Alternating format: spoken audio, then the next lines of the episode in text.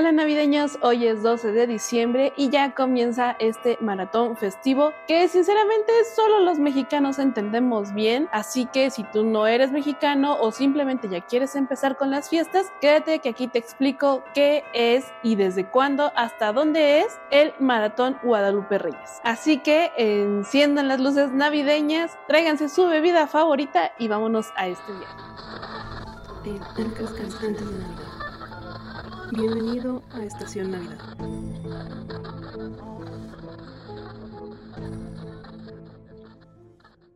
Este maratón no tiene nada que ver con alguien llamado Guadalupe, ni mucho menos con algún apellido Reyes. No, es una locución que es una palabra para designar dos festividades o que une a dos palabras, en este caso une a dos festividades, y se inició su popularidad en los años 90. Antes se mencionaba que a partir de 12 de diciembre empezaba todo esto, pero no se había hecho como que tan popular.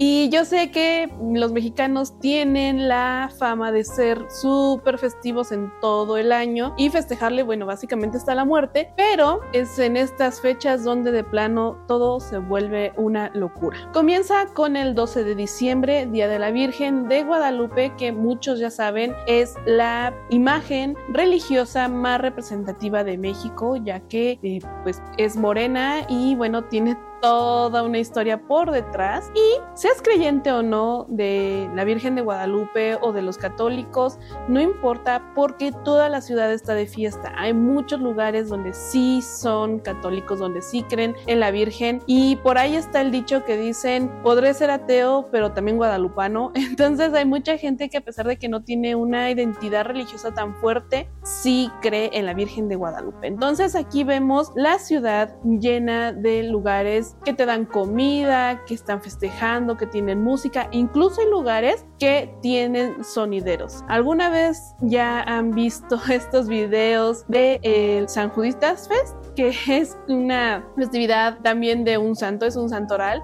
pero en la Virgen de Guadalupe se hace mucho más grande y no solamente en la Ciudad de México, sino casi en toda la República se hacen cosas. incluso hay gente que de otros estados viene a la ciudad porque aquí se encuentra su mayor catedral y pues la villa, que es el lugar donde todo el mundo se reúne el 12 de diciembre. Entre 14 mil y 15 mil peregrinos de Oaxaca, Veracruz, Puebla y Tlaxcala tienen que caminar 42 kilómetros por el llamado Paso de Cortés, que se encuentra entre los volcanes Popocatépetl e Iztaccíhuatl.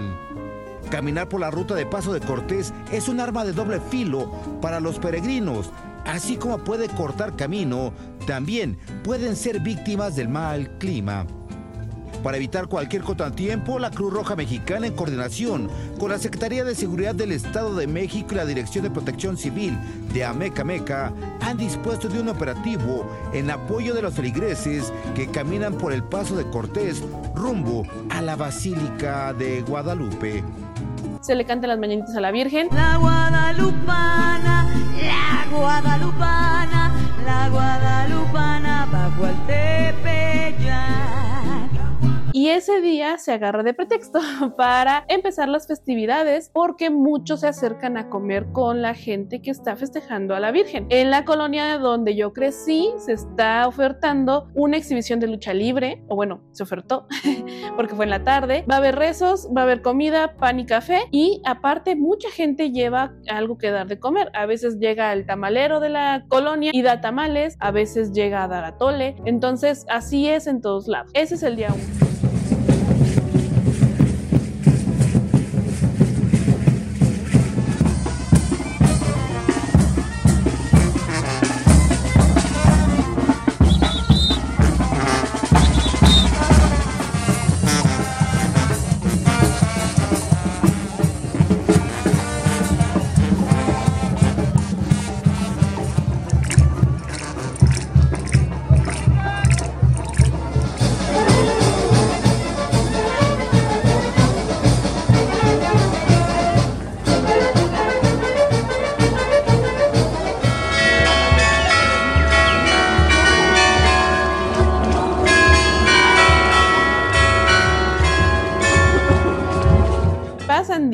Porque a partir del 16 de diciembre tenemos las famosas posadas, que ya hablamos de ellas en el podcast, pero también aquí tendrá su propio episodio próximamente porque creo que es importante revisitarlas. Pero si tú no sabes qué son las posadas, básicamente son varios días en los que se reúne gente, se reza, se hace el mismo peregrinar que hizo María José, al final nace Jesús, pero en esos días se va pidiendo posada en diferentes casas. Esto se hace mucho en colonias y se ponen de acuerdo los de la calle o lo de varias calles, dependiendo cuál sea el uso. Y además de todo esto se reza, pero al final de todos los rezos se da comida, se dan aguinaldos, que son una bolsa con dulces y a veces fruta, y también se rompen piñatas. De aquí son las piñatas y no, no son de la forma del burrito típico que Estados Unidos nos quiere vender. Aquí tienen forma de estrella de siete picos y se les pega con un palo. Entonces, del 16 hasta el 24 de diciembre tenemos todas estas festividades que son en la mayoría nocturnas Nocturnas me refiero a que empiezan a veces a las 7, a las 8 para niños, pero después, al final de todo esto, se quedan los adultos a festejar. Entonces es muy sabido que después de la posada todo el mundo llega desvelado a los trabajos hasta que llega el 24. Aclaración aquí para los que no sean de México. Yo sé que el 24 es Nochebuena y el 25 en realidad es Navidad, pero en México ya se ha hecho una tradición que el 24 de diciembre por la tarde noche te preparas para ir a cenar con tu familia. Ahí es donde nosotros nos reunimos. ¿Qué se hace? La mayoría de la gente es donde hace su intercambio navideño entre familias, ya sea organizado o de voluntad. Ahí es donde se come algo diferente, algo que no se come en todos lados. La mayoría de las familias que consumen ponche, chocolate, pero chocolate abuelita, no el chocolate espeso y con malvaviscos que vemos en las películas, es más ligero. Algunos lados tienen chocolate con agua, se dan buñuelos, churros, a veces también hay tamales y por lo general se consume algo fuera de lo común. En muchos lugares se hace la preparación de guajolote en forma de pavo navideño, como lo vemos en las películas, o también lo hacen en mole. Además, también hay otros platillos que se pueden hacer, pero frecuentemente se consumen estos. ¿Qué pasa? Que al ser la cena, mm, pues se va alargando con toda la pachanga y hay gente que termina bailando, platicando, se dan una segunda vuelta de cena y se amanece el 25. Entonces muchas veces la Navidad te agarra festejando, por lo que nosotros al siguiente día básicamente ya no hacemos nada. Quien ha estado en México, mayormente en la Ciudad de México, se dará cuenta que el 25 eh, parece una ciudad muerta, más en las colonias en avenidas grandes sí hay más gente, pero más gente, pero por lo general no hay tráfico el 25, casi nadie sale de su casa porque todo el mundo está crudo, demasiado empachado o demasiado desvelado. En algunos pueblos, como yo les comenté en el video de mi Navidad del 2022, sabrán que en la comunidad donde yo fui a pasar la Navidad se hacen rezos y se reparte comida el 25. Entonces ahí es donde también hay un poquito de fiesta y en la tarde ya es cuando hay pachanga total en la Ciudad de México no es así. Bueno, ya tenemos el 25, faltan días, el 26 y el 27 no hay nada, ahí descansamos, pero el 28 es el Día de los Inocentes. Está el dicho de inocente palomita que te dejaste engañar sabiendo que hoy dinero no debes prestar. Esto también hace referencia a que no debes de creer nada, de que todo puede ser una ilusión. Lo de prestar dinero es porque si tú prestas dinero el 28 de diciembre, pues no te lo van a regresar porque pues fue broma. También se ha hecho costumbre ver Mm, programas televisivos para saber qué nuevas bromas van a traer. Es algo divertido que hace la gente de estarse compartiendo notas falsas, ver quién cae, quién no. Y pues bueno, eso ya hace que de nuevo tengamos pachanga. Pasan otros días tranquilos, 29 y 30 de diciembre, pero llega el 31, que ahí sí, volvemos a tener fiesta todos los mexicanos porque nos volvemos a reunir con la familia. Por lo que yo sé, la mayoría de los mexicanos tienen esta costumbre de el 24 con una familia, ya seas tu familia o la de tu marido, y el que sigue, o sea, la siguiente fecha eh, sería el año nuevo, le toca a la otra. Entonces, esta misma dinámica tenemos mi esposo y yo. El 24 de diciembre de este año me toca pasarla con su familia nuclear y el 31 le toca a él irse hacia mi familia. Entonces, es muy padre que pues convives con todos al final y al cabo. Pasa el 31, obviamente todos nos amanecemos, no importa si bebes o no, de todas formas las fiestas se alargan y llegamos a niveles grandes de comida y de alcohol. Pasa, llega el primero de enero y si el 25 tú pensabas que había poca gente, el primero de enero realmente hay menos, menos gente. Hay ocasiones que incluso el sistema de transporte se ve reducido porque no hay gente. Después de todo esto, tenemos una semanita medio de tranquilidad, pero digo medio porque comienzan a ver los bazares de juguetes que venden todo lo necesario para los Reyes Magos. Los Reyes Magos llegan el 6 de enero, pero se preparan para la noche del 5 de enero. ¿Qué pasa? Desde días antes, o sea, desde el 2, 3 de enero, ya empezamos a ver que ya están los puestitos aquí, que hay ropa acá, que empiezan los globos globeros a pues publicitarse porque ahora ya hay globos personalizados o incluso globos como de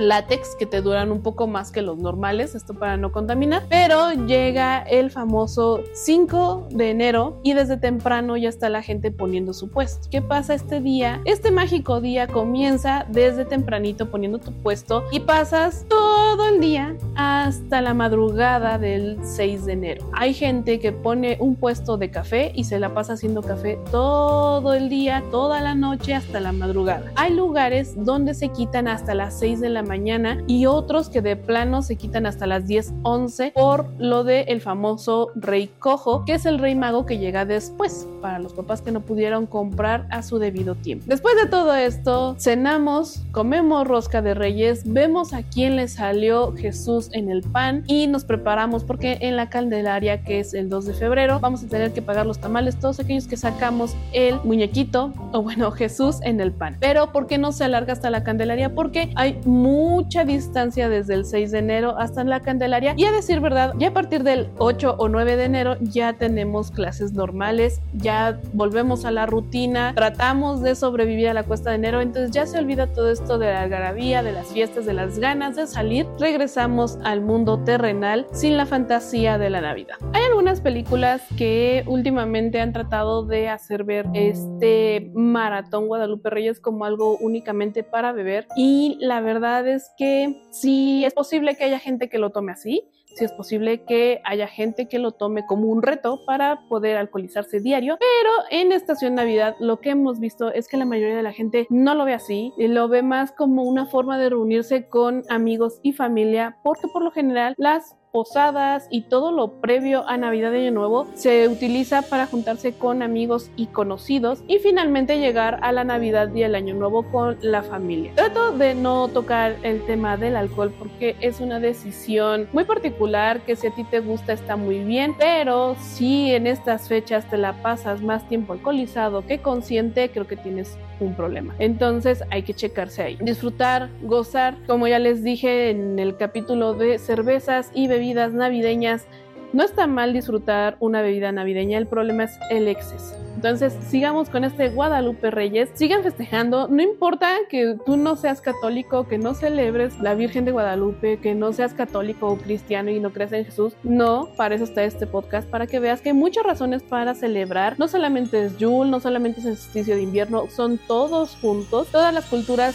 celebraban algo. Aquí en Estación Navidad te invitamos a celebrar ese algo que a lo mejor todavía no comprendemos o no podemos ponerle solo un nombre porque engloba muchas entonces, disfruten, empecemos con toda esta pachanga y esto fue todo por el día de hoy. Dejamos las luces encendidas, les deseo una muy feliz Navidad, disfruten, vayan a muchas posadas, etiquétenme en todas sus fotos y videos y enséñenme cuánto se ganaban en la piñata.